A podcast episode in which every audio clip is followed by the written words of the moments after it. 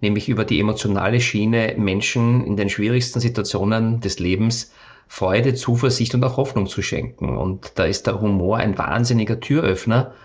Ich sage immer, Humor ist zwar kein, kein Allheilmittel, aber ähm, hat wohl die wunderschönsten Nebenwirkungen, die es gibt. Forever Young, der Longevity Podcast vom Lanzerhof. Mit Nils Behrens. Lacht ihr gerne? Falls ja, lacht ihr immer noch genauso viel, wie ihr es vor zehn Jahren getan habt? Wie viel wurde als Teenager gelacht? Oder im Kindergartenalter? Ich vermute, dass die meisten von euch heute weniger lachen als früher. Dabei ist Humor etwas, das sofort zu körperlichen und geistigen Wohlbefinden führen kann. Es kann sogar Schmerzen lindern und die Belastbarkeit im Alltag erhöhen. Mehr als genügend Gründe, doch mal mehr dazu zu erfahren. Denn Lachen ist immer noch die beste Medizin. Dr. Roman Schilliger ist ein Arzt, Autor, Keynote-Speaker und begeisterter Amateur-Zauberkünstler, der sich leidenschaftlich mit der Verbindung von Humor und Gesundheit beschäftigt. Mit seiner Facharztausbildung in innerer Medizin, Gastroenterologie und Diabetologie und seiner Erfahrung als Healthcare Director bei Johnson Johnson Medical Austria bringt er eine fundierte medizinische Perspektive in seine Arbeit mit ein. Schilliger, Gründer der Klinik Clowns und bekannt für seine inspirierenden Vorträge und Workshops, in denen er humorvolle Menschen als leistungsfähiger, flexibler, kreativer und gesünder hervorhebt. Seine Arbeit wirkt sowohl in der Medizin als auch in der Gesellschaft, indem er Humor als lebensbejahendes und heilendes Element betont. Herzlich willkommen, Dr. Roman Schieliger. Ja, vielen Dank für die Einladung, Nils. Lieber Roman, ich äh, bin ehrlich gesagt in großer Vorfreude für dieses Gespräch gewesen, weil ich sag dir mal eins, ich habe früher als in meiner Jugend wahnsinnig gerne Witze erzählt und ich muss ganz ehrlich sagen, das ist etwas, was wirklich völlig verloren gegangen ist. Und ich hatte jetzt gerade letzte Woche war ich auf einem Golfturnier und habe das erste Mal, ich würde sagen, wahrscheinlich gefühlt seit Jahren mal wieder einen Witz erzählt. Und ähm, der ist auch noch gut angekommen. Also von daher äh, finde ich, ist äh, mit jemandem zu sprechen, der auf der einen Seite Arzt ist, auf der anderen Seite so viel Humor in seinem Leben hat, äh, ist das ein, ein Gespräch, auf das ich mich wirklich sehr gefreut habe. Und ähm, von daher hoffe ich, es wird lustig. Ja, also ich freue mich auch. Jetzt hast du aber so viel ähm, den roten Teppich für deinen Witz ausgelegt. Ich möchte von dir auch was lernen. Wie war denn der Witz? Oh, den kann ich hier nicht erzählen. Der ist äh, leider, leider nicht ganz so gesellschaftsfähig, wie ja leider die meisten, meisten Witze, ehrlich gesagt. Äh, das ist eher was, was man in der Kle äh, äh, One-to-One. Aber ich verspreche dir, äh, wenn das Mikrofon aus ist, erzähle ich okay, ihn. Okay, das ist jetzt, jetzt sehr spannend. Nein, aber Witze zu erzählen, ähm, das muss man auch lernen. Ja, also das ist ähm, eine eine Kunst. Ähm, man kennt ja so manche Stimmungskanonen, die es äh, schaffen, innerhalb von kürzester Zeit eine eine Gesellschaft zu unterhalten. Aber das ist einfach ähm, die Technik, es oft zu machen. Also auch der Humor hat ja mit Witze erzählen nur bedingt zu tun. Humor ist eine Lebenseinstellung äh, und Humor ist nicht Witze erzählen. Aber der Witz ist ein sehr gutes Tool, um Humor spürbar zu machen. Und äh, ähm, ein guter Witz funktioniert ja immer, dass etwas passiert, mit dem wir nicht rechnen. Also äh, eine sogenannte Fallhöhe. Wir glauben, jetzt kommt die Pointe, oder es kommt eine Lösung und die ist dann ganz anders, wie ich sie erwartet habe. Und meistens, wenn es mich irgendwie betrifft, dann ist diese Pointe noch besser, weil dann kann ich doppelt lachen. Einerseits über mich und andererseits natürlich über die Geschichte und über die falsche Fährte, in der ich geführt wurde. Total. Also es ist tatsächlich bei mir so, dass ich als Kind sehr schüchtern und schmächtiger Junge dann einfach so war und dass ich tatsächlich über das Thema Witze erzählen überhaupt erst den Mut gesammelt habe, mal vor Menschen ich sage jetzt mal auch vor mehr als einem Menschen dann irgendwie mal mal zu reden und äh, was zu erzählen, weil ich das eben halt für mich dann irgendwann ein vertrautes Gebiet war. Und ähm, ich hatte lustigerweise früher mit Hasenwitzen angefangen, danach mit Otto Walkes. Ich weiß gar nicht, ob der in Österreich so bekannt ist. Ich aber äh, ähm, ich hatte neulich tatsächlich das Glück, neben ihm zu sitzen und ihm dann das zu erzählen. Und er sagte dann eben halt, das war bei ihm, ihm genauso. Er war eben halt der kleine schüchterne Junge, aber sein Vater hat ihn immer mit in die Kneipe genommen, ihn auf den Tresen gesetzt und dann durfte der Junge Witze erzählen. Und ähm, man sieht, was aus ihm geworden ist. Also du siehst, du hast noch Potenzial. Ja? Also ich habe noch Potenzial nach oben, auf ja. jeden Fall. Kommen wir jetzt mal trotzdem mal auf dich zu sprechen und wie du auf die Idee gekommen bist, Humor mit Medizin zu verbinden. Also ähm, ich war in der Schule auch immer schon, wie, wie man schön so sagt, der Klassenkasperle. Also ich habe mir gedacht, Lernen geht einfacher, wenn man gut drauf ist, wenn man, äh, wenn man die, den Schalk im Nacken sitzen hat und nicht immer die Angst vor der nächsten Prüfung. Ähm, also ich habe gesehen, dass mit Humor einiges geht und dann ähm, leider durch einige ja, sehr unerfreuliche Dinge, meine Eltern sind sehr früh gestorben. Ich habe auch einen kleinen Bruder, den ich noch mitversorgt habe. Und da habe ich auch gesehen, wie der Humor äh, mir geholfen hat, das Unausweichliche, das Schwere zu überwinden. Und da habe ich gesehen, das tut mir einfach gut und ähm, es kostet nicht viel. Das war damals ein sehr wichtiger Faktor, denn wenn man äh, mehr oder weniger junger Student ist und, und keine Eltern mehr hat und einen Bruder noch hat, dann muss man jeden Cent umdrehen. Und ähm, Geld war nicht genug da, aber die Freude trotzdem am Leben und der Spaß. Und ähm, da habe ich auch gesehen, wie gut es anderen Menschen tut, ähm, wenn ich diesen Humor einsetze. Und der richtige, ähm, der richtige Knackpunkt, wo ich mich fast nur noch mit dem Humor in meinem Leben beschäftigt habe, beruflich, privat, äh, in der Therapie, in der Kommunikation, war sicherlich, ähm, als ich die Chance hatte, die Clinic in Österreich mit zu begründen. 1991, wie ich gesehen habe, als junger aufstrebender Mediziner, welche Möglichkeiten es noch gibt neben Schulmedizin, neben guter Therapien, nämlich über die emotionale Schiene Menschen in den schwierigsten Situationen des Lebens Freude, Zuversicht und auch Hoffnung zu schenken. Und da ist der Humor ein wahnsinniger Türöffner. Ich sage immer, Humor ist zwar kein, kein Allheilmittel, aber ähm, hat wohl die wunderschönsten Nebenwirkungen, die es gibt. Und äh, ja, und das hat mein Leben sehr geprägt damals vor mittlerweile 32 Jahren. Und äh, bis dato habe ich keine bessere Heilmethode für mich entdeckt, abgesehen von den, von den klassischen medizinischen Methoden, ähm, aber die leider noch viel zu wenig eingesetzt wird. Ähm, das ist so meine, mein, meine Vision, da noch mehr dafür zu tun, im Krankenhaus, aber auch im täglichen Leben, ja, im, im Business. Ja. Aber würdest du sagen, dass tatsächlich Humor oder Lachen tatsächlich auch eine direkte Wirkung auf das, Immunsystem, auf das Immunsystem hat? Oder ist es etwas, dass man sich nur in dem Augenblick besser fühlt und dadurch im Zweifelsfall dann von den Schmerzen oder von der schlechten Situation abgelenkt ist? Äh, es gibt sehr wohl Studien dazu, äh, dass das Immunsystem gestärkt wird. Und äh, man merkt zum Beispiel, dass Stresshormone gesenkt werden, also Katecholamine, die den Blutdruck zum Steigern bringen. Ähm, das hat man sehr wohl festgestellt. Man hat auch gemerkt, dass die Schmerzsensibilität eine andere ist. Also Leute, die humorvolle Filme sich angeschaut haben, die haben nachher weniger Schmerzen gehabt, also nachweislich. Die Verdauung wird verbessert. Ähm, die, ähm, wie gesagt, die Stresshormone werden gesenkt. Auf der anderen Seite die Glückshormone, Dopamin, Endorphine werden ähm, gesteigert. Also ähm, auch da konnte man sehr wohl in, in äh, Labortests das feststellen, abgesehen natürlich auch von dem subjektiven Wohlbefinden. Ja? Und äh, wir wissen ja, dass ähm, humorvolle Menschen signifikant sieben Jahre gesünder älter werden. Also ähm, nicht nur älter werden, sondern gesünder älter werden.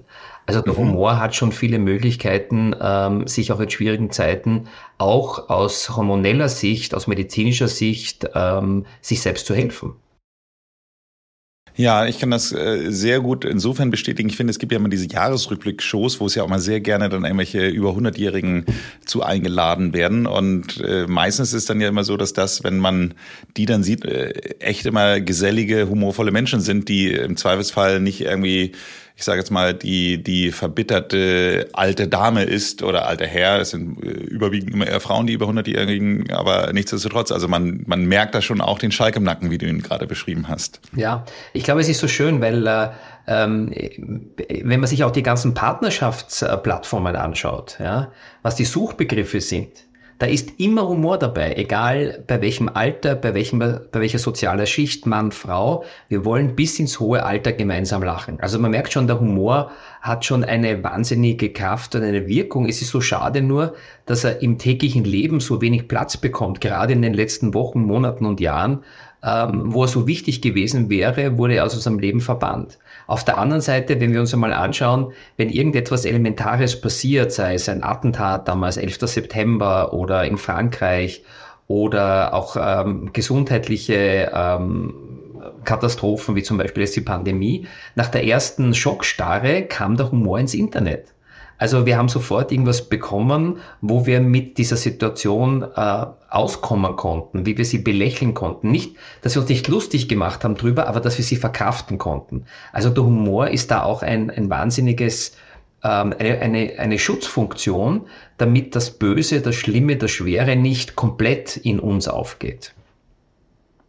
Ja, ich erinnere mich auch noch an die lustigen Lockdown-Videos, die man dann so bekommen hat und die natürlich auch sehr stark von der Überhöhung lebten. Das war, finde ich, noch etwas, wo man sagen kann, okay, das ist im Zweifelsfall auch noch halbwegs äh, sozial akzeptiert gewesen. Ich finde ja tatsächlich, dass es aber immer schwieriger geworden ist, heute auch generell, ich meine, es erzählt sowieso ja nur noch sehr wenig Leute in meinem Umfeld leider Witze, aber generell muss man auch sagen, dass ein Großteil der Witze, die ich früher auch immer erzählt habe, jetzt mal die Hasenwitze weggenommen, äh, weggenommen, die würden wahrscheinlich heute immer noch gehen, aber die sind irgendwie auch ein bisschen vom Humor abgenutzt. Aber nichtsdestotrotz, äh, ich habe das Gefühl, in der heutigen Vogue-Gesellschaft, sage ich mal so, dass einfach auch ganz viele von den Witzen, die man, über die man früher gelacht hat, heute einfach gar nicht mehr gehen, weil man sie einfach ja aus den verschiedenen ja, politischen ähm, Gründen nicht mehr, nicht mehr so erzählen. Die waren auch damals schon politisch unkorrekt. Nichtsdestotrotz war es noch nicht ganz so gesamtgesellschaftlich verpönt, es so zu tun.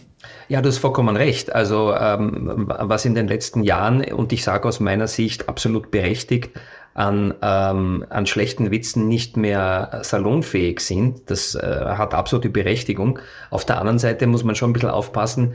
Humor hat auch was mit Satire zu tun, also Dinge zu überzeichnen. Ja? Und wenn man jetzt ähm, jedes Wort dreimal umdrehen muss, bevor man es in die Realität rausschießen ähm, darf, dann wird schwierig. Ja? Wobei ähm, es gibt eine Form von Humor, die wir dem niemand nehmen können, nämlich die, den Humor über sich selbst. Also mhm. selbst lachen zu können, ist die schönste äh, Fähigkeit, die es gibt, auch die schwierigste, gerade je höher man in hierarchischen Strukturen kommt, aber auch die, die gesündeste, die sich selbst auf den Arm zu nehmen. Ja.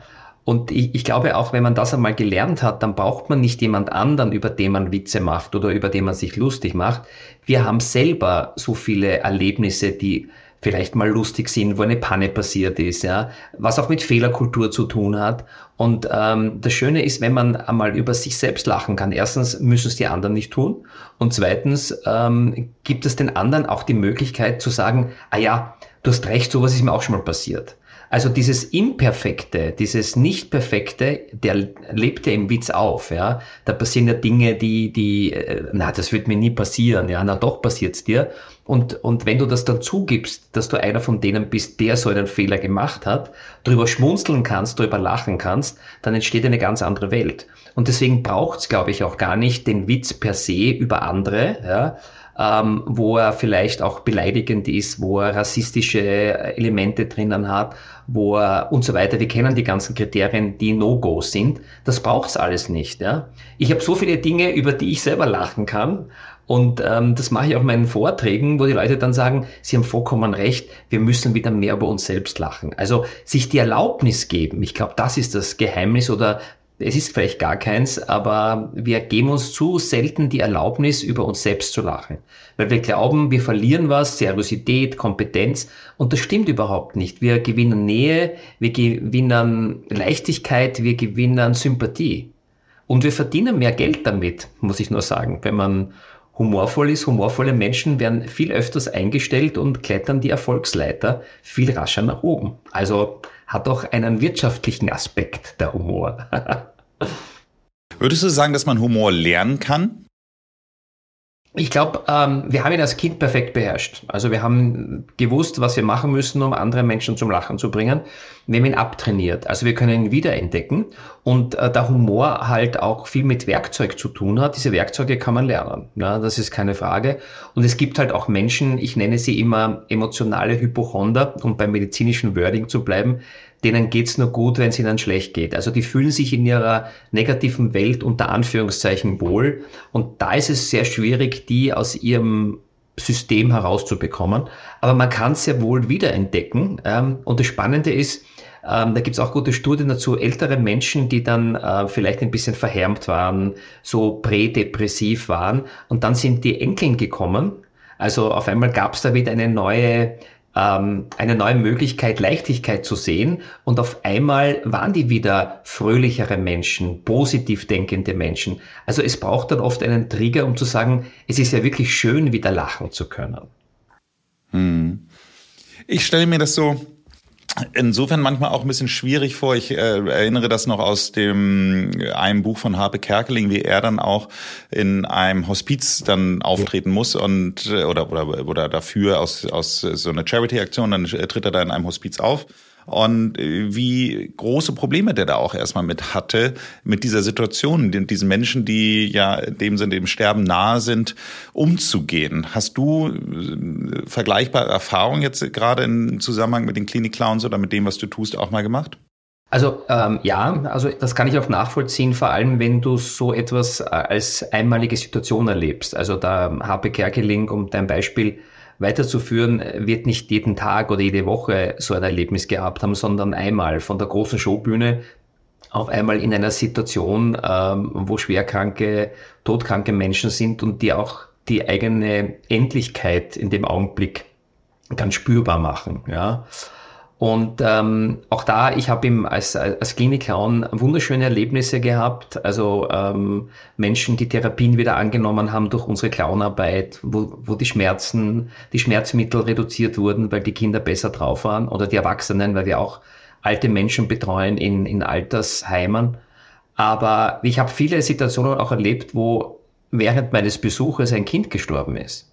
Und dass ein Kind in der Stunde seines Todes die Klaunase aufgesetzt hat.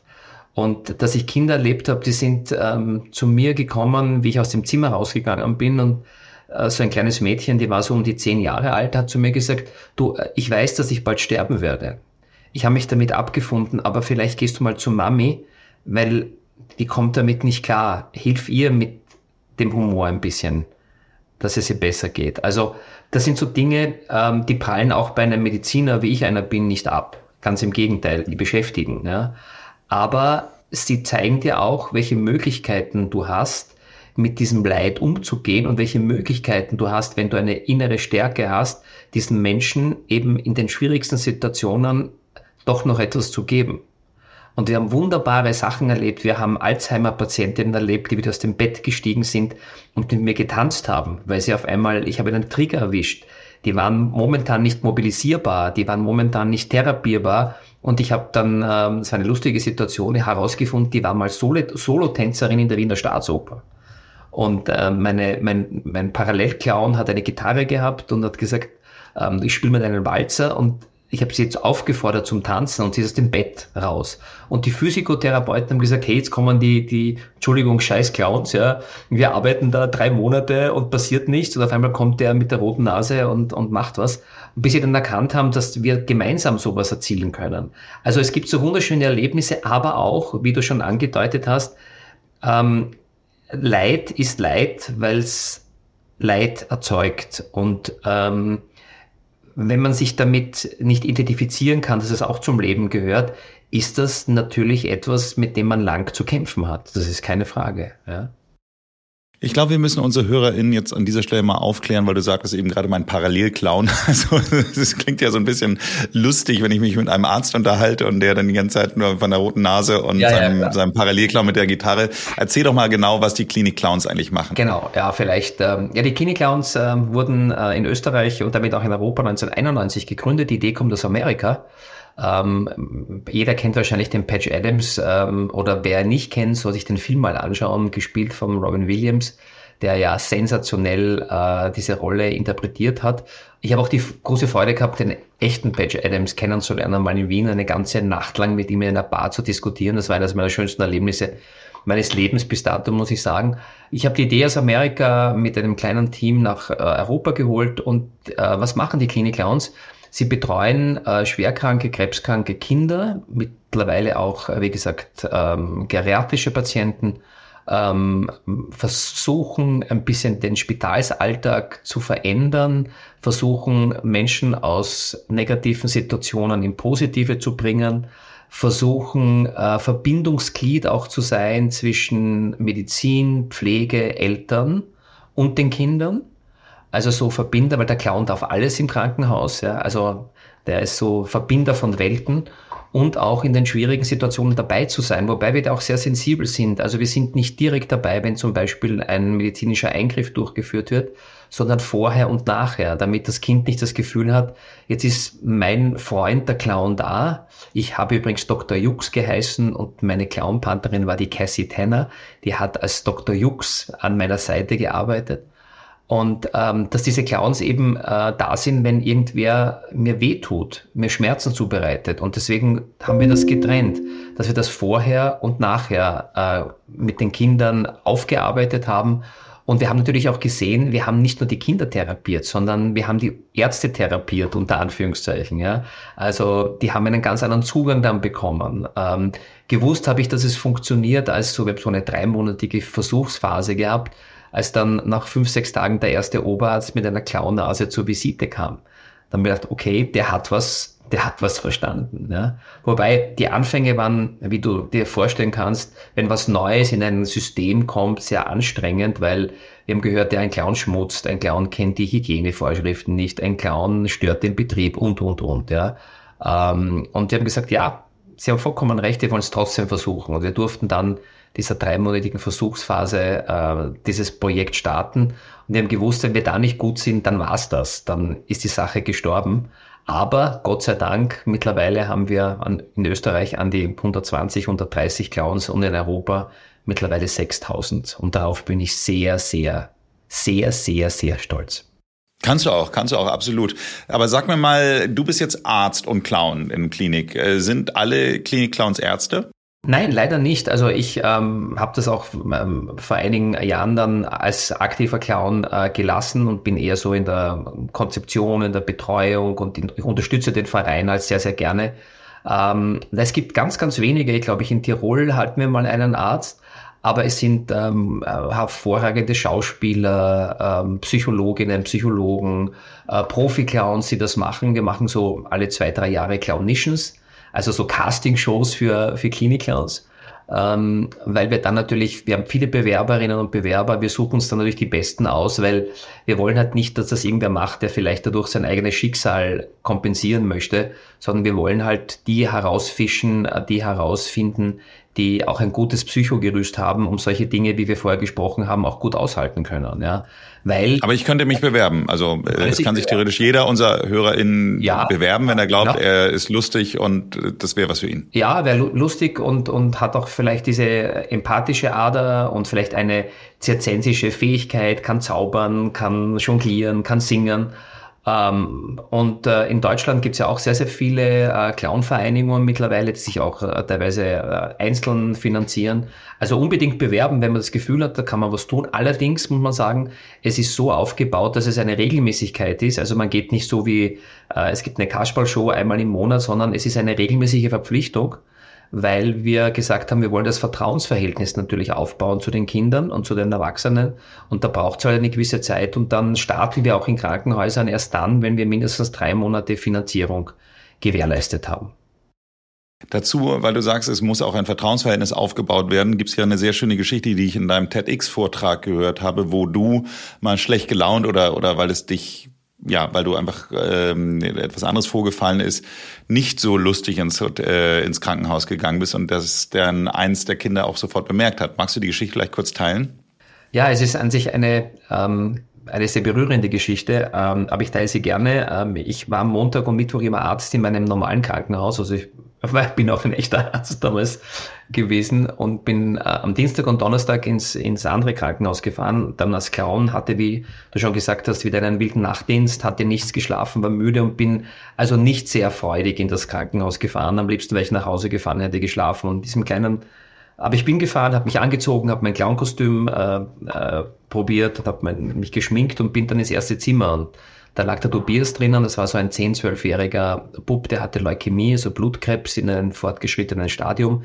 Ich hatte ihn schon drei Monate als Clown betreut und ich mache so meine ersten Witze, meine ersten Gags und der schaut mich an nach einiger Zeit und sagt dann, Dr. Jux, hast du wieder Nachtdienst gehabt? Du schaust müde aus.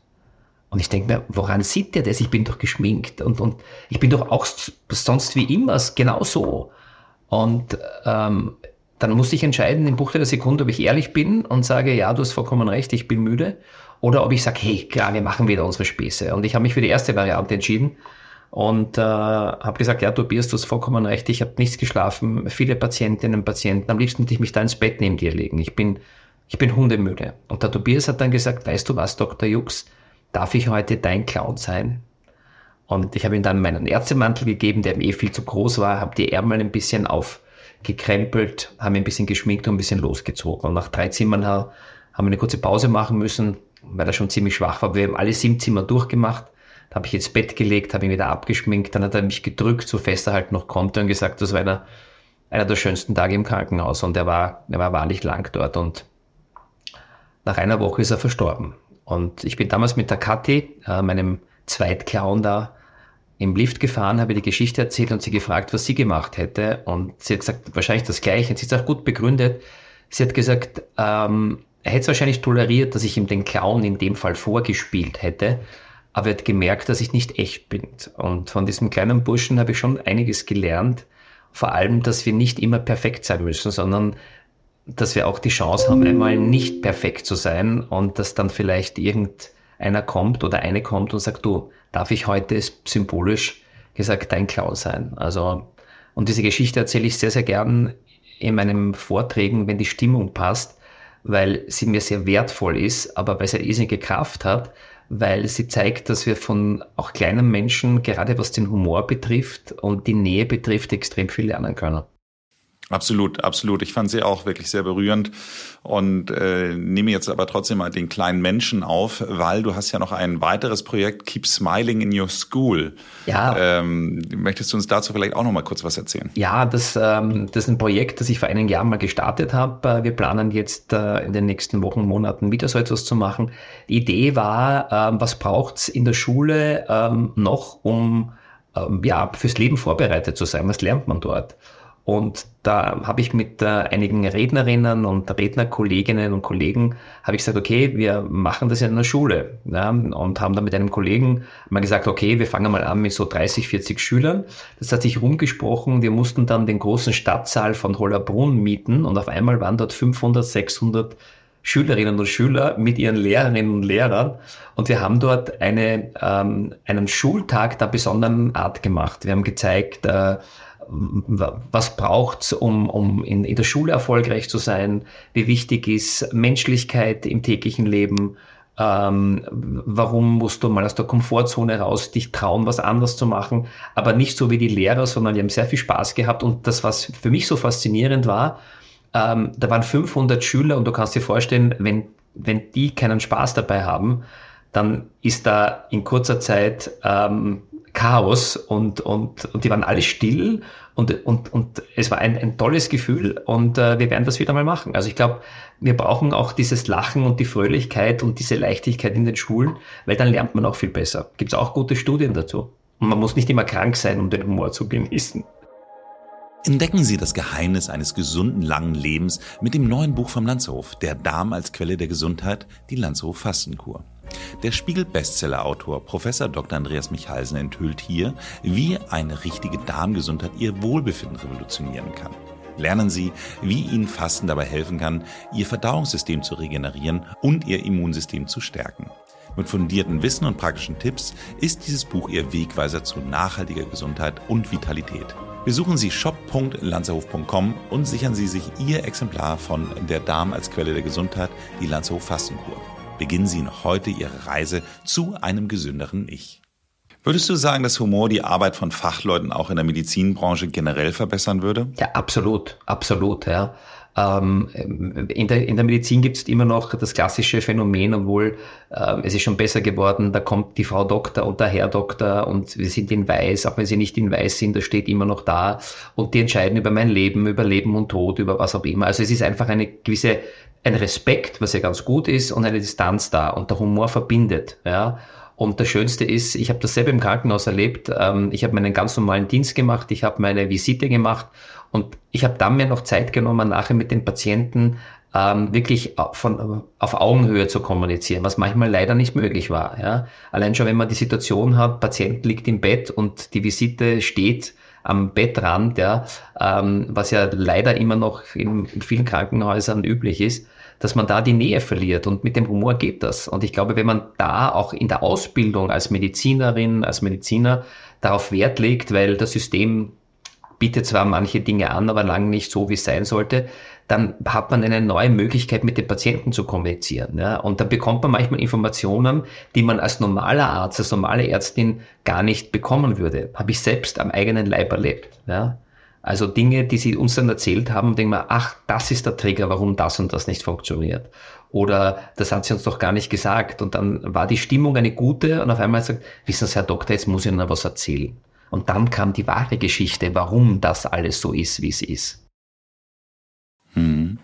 Sag mir mal, hast du in der Zeit, weil letztendlich ist es jetzt ja so, du bist Arzt, du hast die Klinik Clowns mitgegründet, du hast ja auch schon gesagt, dass es insgesamt äh, Einflüsse von Humor auf die Gesundheit gibt. Hast du da irgendwelche überraschenden Fakten oder Studien in all diesen Jahren dann irgendwie die irgendwas, wo du sagst, okay, das das hat dich wirklich überrascht, dass du das hier teilen könntest? Also was ich schon, schon mitbekommen habe, dass dieses Thema, äh, was die Schmerzen betrifft, ja, also ähm, weil äh, es gab eine Kampagne einer, eines Pharmakonzerns, die mich sehr interessiert hat, wo ich mich damit beschäftigt habe, die hat geheißen Can you feel my pain? Also kannst du meinen Schmerz spüren? Da ging es darum, dass äh, Anästhesisten, Schmerztherapeuten ähm, anscheinend zu wenig Schmerztherapien gemacht haben und die Patienten gesagt haben, du weißt ja gar nicht, ob es mir schon weh tut, nur wenn die Studien sagen, es darf nicht mehr Schmerz erzielt werden. Und dann haben diese, äh, gab es diese Studien, dass die parallel mit der Reduktion von Schmerzmitteln äh, mit humorvollen Filmen gearbeitet haben.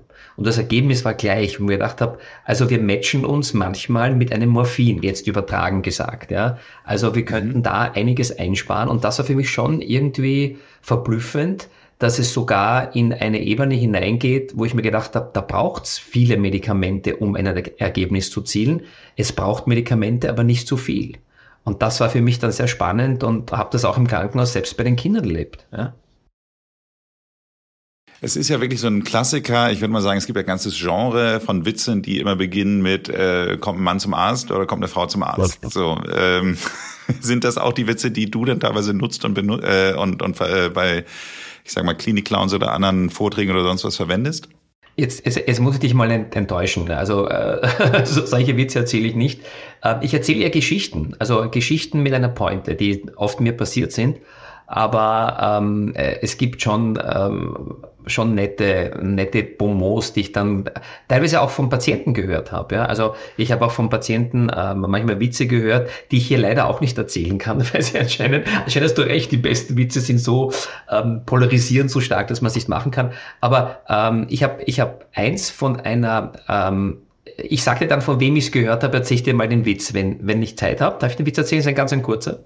Ja, bitte. Ja, wo ein, ähm, ähm, eine, ähm, eine Nonne bei einer Kreuzung steht, also bei einer Ampel steht und ähm, ein, ein kleiner so Pfadfinder-Bub, so ein kleiner Bub mit so Nickelbrillen, begleitet sie über die Straße. Ja, und die Nonne sagt dann, ähm, also das ist total nett von dir, äh, dass du mich da über die Straße begleitest. Und ähm, der Kleine sagt, ach, wissen Sie was, Batmans Freunde sind auch meine Freunde. und das hat mir eine Nonne erzählt. Ja? Also ich finde, das ist genau das, das sind so die Sachen, wo, wo, wo Kindermund auf Realität trifft. Ja? Oder ich habe auch noch einen, einen zweiten ganz kurzen, wo so ein, ein junges Ehepaar beim, beim Mittagessen sitzt und er sagt dann zu ihr, du, du Schatz, ich glaube, wir sind uns einig, wir wollen keine Kinder. Und, und sie sagt, ja, du hast vollkommen recht, heute Abend sagen wir es ihnen. Und, äh, und das sind so Dinge, so diese kurzen, wo ich mag so Witze, wo die Leute ein bisschen auch nachdenken müssen und wo auch manchmal so im Publikum, wenn ich bei den Vorträgen die erzähle, oder so, oh, darf ich drüber, naja, es ist schon lustig. Also so dieses, es muss ein bisschen, es muss ein bisschen wehtun, wenn du weißt, was ich meine. Also absolut, äh, weil dann macht's auch eine richtige Reaktion. Ja. Absolut, absolut. Also das ist ähm, tatsächlich, äh, ja, und ich meinte das auch mit dem politisch Unkorrekten. Es ist ja auch schon so, so für mich ist ja auch dieses Thema, wenn man jetzt so Stereotypen bedient. Mhm. Das heißt also, ähm, ein, also ich meine, gerade ihr, ihr Österreicher, äh, äh wenn man mit einem Skilehrer in der Gondel sitzt, dann äh, hat er ja auch eine ganze Kategorie von Piefke-Witzen. Also Piefke sind dann ja die Deutschen dann. Ja, ja, und ja. und äh, von daher auch da werden ja Stereotypen Natürlich, benutzt. Ja, klar. So. Ja. Oder äh, ein Holländer, ein Franzose, ein Deutscher sitzen in der Bahn oder sitzen im genau. Flugzeug oder keine Ahnung was. So. Also oder, oder all diese Kampfgruppen wie die Ostfriesen zum Beispiel. Also es sind so manche Dinge, wo du sagst, ähm, du, du, du hast, ähm, du nimmst eine Eigenschaft dieses Landes oder dieses Teiles und überzeichnest das und bekommst dadurch eine ähm, eine Satire. Ja? Wobei ich immer aufpassen muss, ähm, wenn es satirisch ist, finde ich es gut. Also wenn es aber dann ähm, und ironisch wird, aber wenn es dann aggressiv wird, ja, und wenn es nur noch über ähm, über Beschimpfungen, über Kritik geht, dann finde ich es nicht mehr lustig. Und da gibt es halt auch einige Komiker, muss ich sagen, die ich nicht gut finde, ähm, weil sie einfach nur über andere immer ihre Gags und ihre Witze machen. Ja, ich weiß genau, was du meinst. Und äh, es gibt ja auch welche, die dann, ich glaube, ja, gibt es ja auch einen, äh, der immer nur sagt, darf er das, darf er das oder darf man das sagen? So, so, also der da auch das immer mit allen Witzen okay, dann nochmal genau. die besonders dann unter der Gürtellinie noch unterstreicht. Das finde ich auch schwierig. Ja. Aber gut, das, äh, er hat auch seinen Erfolg und Erfolg gibt ihm dann irgendwie recht. Aber würdest du generell sagen, weil wir sind ja, so war ja mein Einstieg, wir lachen heute weniger als heute. Glaubst du, dass eine humorvollere Gesellschaft insgesamt vielleicht sogar sogar auch dazu führen könnte, dass wir eine andere Art von, von Gesundheit insgesamt hätten? Auf jeden Fall. Also ich bin überzeugt, ähm, weil das, das Gegenpol von, von über etwas lachen ist über etwas sich ärgern oder über etwas jammern. Und es hat noch nie wer beim Lachen einen Herzinfarkt bekommen und es hat sich auch noch nie wer zu Tode gefreut. Das ist für mich die Antwort in Kurzform. Wenn ich es ein bisschen ausholen darf, dann merkt man, wir haben uns vor, vor 50, 60 Jahren haben wir 60 mal mehr gelacht wie jetzt. Und damals ging es uns wahrscheinlich äh, objektiv gesehen wesentlich schlechter. Also ähm, lang nicht diesen, diesen Komfort, ähm, äh, diese Lebensqualität, die wir jetzt haben, bei allen schlimmen Dingen, die jetzt passieren, keine Frage. Aber ähm, ich glaube, dass, dass wenn wir uns mal überlegen, wie oft wir diesen Satz sagen, ich ärgere mich, ja, Allein schon der Satz, ich ärgere mich, wie doof bin ich. Also ich mache mir was Schlechtes. Und wenn ich es mhm. umdrehe, ich freue mich, äh, ich habe Spaß an dem, ich, ich, ähm, ich kann drüber schmunzeln, dann ähm, geht das automatisch auf unser Körper. Unser Körper merkt sich das, ja? merkt sich gute Situationen und schlechte Situationen. Und wenn man das in einer großen, ähm, sag ich mal, in einer großen Kohorte einsetzen könnte, sprich auch in der Erziehung, sowas auch weiterzugeben, wie wichtig das ist, dann wird ein Land mit einer Sicherheit, es gibt leider keine Studie dazu, ich würde die ISNI gern machen, weil ich bin überzeugt, da würde was Gutes rauskommen, dann wäre dieses Land oder diese Gruppe wesentlich gesünder. Und es wäre auch ein anderes Miteinander, was natürlich auch wieder zur Gesundheit beiträgt. Ja. Ich finde es ja wirklich interessant. Ich frage mich manchmal, ob Memes die neuen Witze sind, weil wenn ich mir so überlege, diesen Sommer gab es ja dann in Berlin, Brandenburg einen großen Löwenalarm von einem ja. angeblich freilaufenden Löwen, der dann sich als Wildschwein herausgestellt hat. Wenn ich mir anschaue, also ich würde mal sagen, ich habe bestimmt 20 Memes zu ja. diesen, dieser Wildschwein-Löwen-Geschichte da irgendwie so bekommen, die wirklich sehr, sehr lustig waren zum Großteil, ehrlich genau. gesagt. Also da waren, da waren eigentlich fast nur gute dabei. Genau, waren, genau eben. Äh, und du erzählst drüber und wenn du dich jetzt, also du, ich sehe dich ja, ähm, du, du, du lachst jetzt nochmal, also du hast einen Grinser im Gesicht. Also du merkst einfach, man wirkt, wenn man an solche Sachen Sachen denkt, wirkt es doppelt.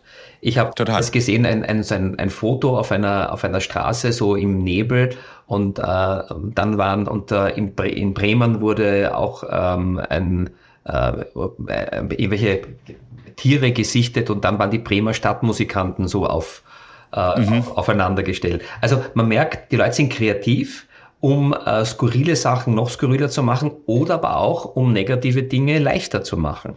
Ja?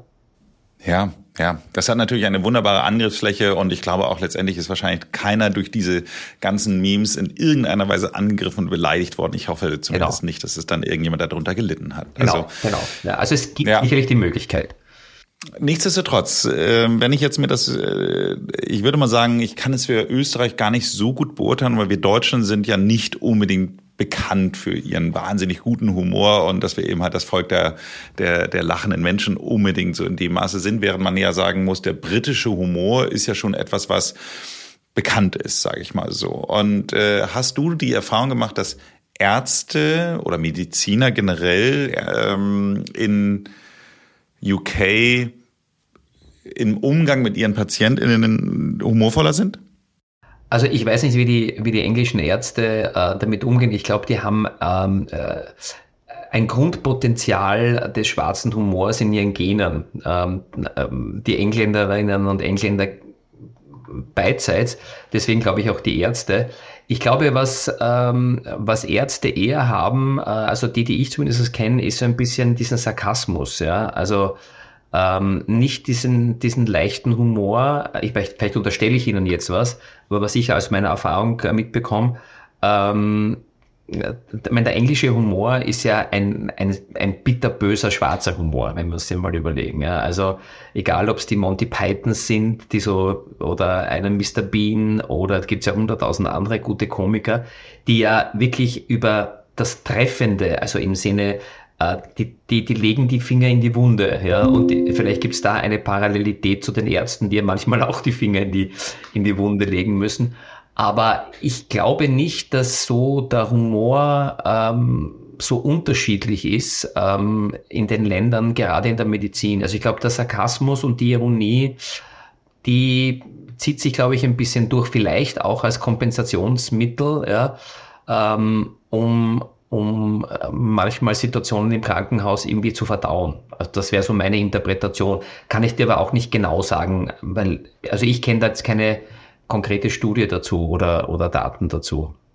Hast du irgendwann mal die Situation gehabt, dass du das Gefühl hast, dass durch den Einsatz von Humor deine Seriosität gelitten hat? Am Anfang meiner medizinischen Karriere ja, ähm, wo ich doppelt so gut sein musste als Mediziner, um Humor zu leben. Das war für mich auch ein, ein, ein Lerneffekt. Hat sich dann im Laufe der Jahre ein bisschen äh, relativiert, weil ich mir gedacht habe, ich gehe mit jedem in den Clinch, weil er sagt, Humor ist nicht gesund und untergräbt die Seriosität. Ich glaube, es ist die richtige Dosis, die notwendig ist, wie in der Medizin immer. Ähm, ohne die Seriosität und ich glaube auch den richtigen Zeitpunkt. Also da gibt es eine gute Regel, auch vom Jay Leno, der gesagt hat, ähm, ähm, im Zweifel nein. Also wenn du das Gefühl hast, es passt jetzt nicht die Situation und der Witz oder die lustige Situation, die ich weitergebe, dann erzähl's nicht. Also so nach dem Motto, äh, das erzähle ich jetzt, weil den habe ich gehört und der ist witzig. Das ist, glaube ich, der falsche Ansatz. Und äh, ich glaube, wo, wo, wo, wo niemand etwas sagen kann, ist eben über sich selbst Humor einzusetzen weil ich kann entscheiden, worüber ich bei mir lache. Und ich glaube, das empfehle ich auch jedem. Mit diesem, dieser Humorform kann man nichts falsch machen. Oder? Was für einen Tipp würdest du denn generell als letzten Tipp für unsere HörerInnen geben, wenn sie mehr Humor wieder in ihr Leben bringen möchten? Mutig sein, ausprobieren, äh, ein bisschen reflektieren, welche, welches amüsante Erlebnis hat man, das man weiterzählen kann. Und das so oft wie möglich erzählen und auch Mut zum Scheitern haben. Also wenn einmal eine Pointe nicht funktioniert, dann ist es vielleicht nicht die Pointe, sondern der falsche Zeitpunkt oder ich habe es ein bisschen falsch erzählt, aber nicht den Mut zu verlieren und zu sagen, dem Humor einfach mehr Raum zu geben. Ja, ich glaube, Joe Laschet würde das, nicht Joe, äh, der, der äh, Herr Laschet, äh, Achim Laschet, äh, der würde das auf jeden Fall unterschreiben, dass äh, Humor zur falschen Zeitpunkt eingesetzt hat. Zumindest würde ich sagen, war es für seinen Wahlkampf nicht unbedingt äh, genau. vorteilhaft. Ja, ja. Ja, du, ich finde es ganz toll, was du machst. Äh, für alle, die sich mehr dafür interessieren, sollen wir bei dir auf der Website vorbeischauen, www.klinikclowns.at. Dazu nur das Klinikclowns, äh, in der, es ist nur ein C in der Mitte, also ähm, klinikclowns.at, wir können es auch nochmal in die Shownotes schreiben. Und äh, ich sage vielen Dank für das Gespräch. Ja, vielen Dank. Und äh, wenn, wenn man noch wissen möchte, was ich sonst so alles mit Humor mache in den diversen Vorträgen, dann äh, würde ich mich freuen, ähm, in meine Website auch hineinzustaunen, www.roman-schiliga.com. da Schiliga wirklich schwer zu schreiben ist, äh, kommt das auf jeden Fall auch nochmal in die Show. okay. Danke, danke, dass du mich gefragt hast. Hat mir sehr viel Spaß gemacht. Danke dir, Roman.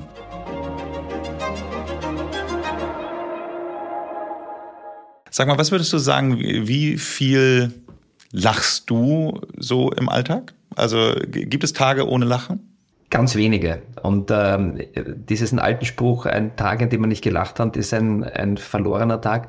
Ich lebe das sehr. Also ich versuche immer das Negative auszublenden und das Positive zu sehen, geht nicht immer. Aber das Schöne ist, äh, wenn ich merke, ähm, wenn ich fröhlich bin, dann geht es den anderen Menschen auch ein bisschen besser.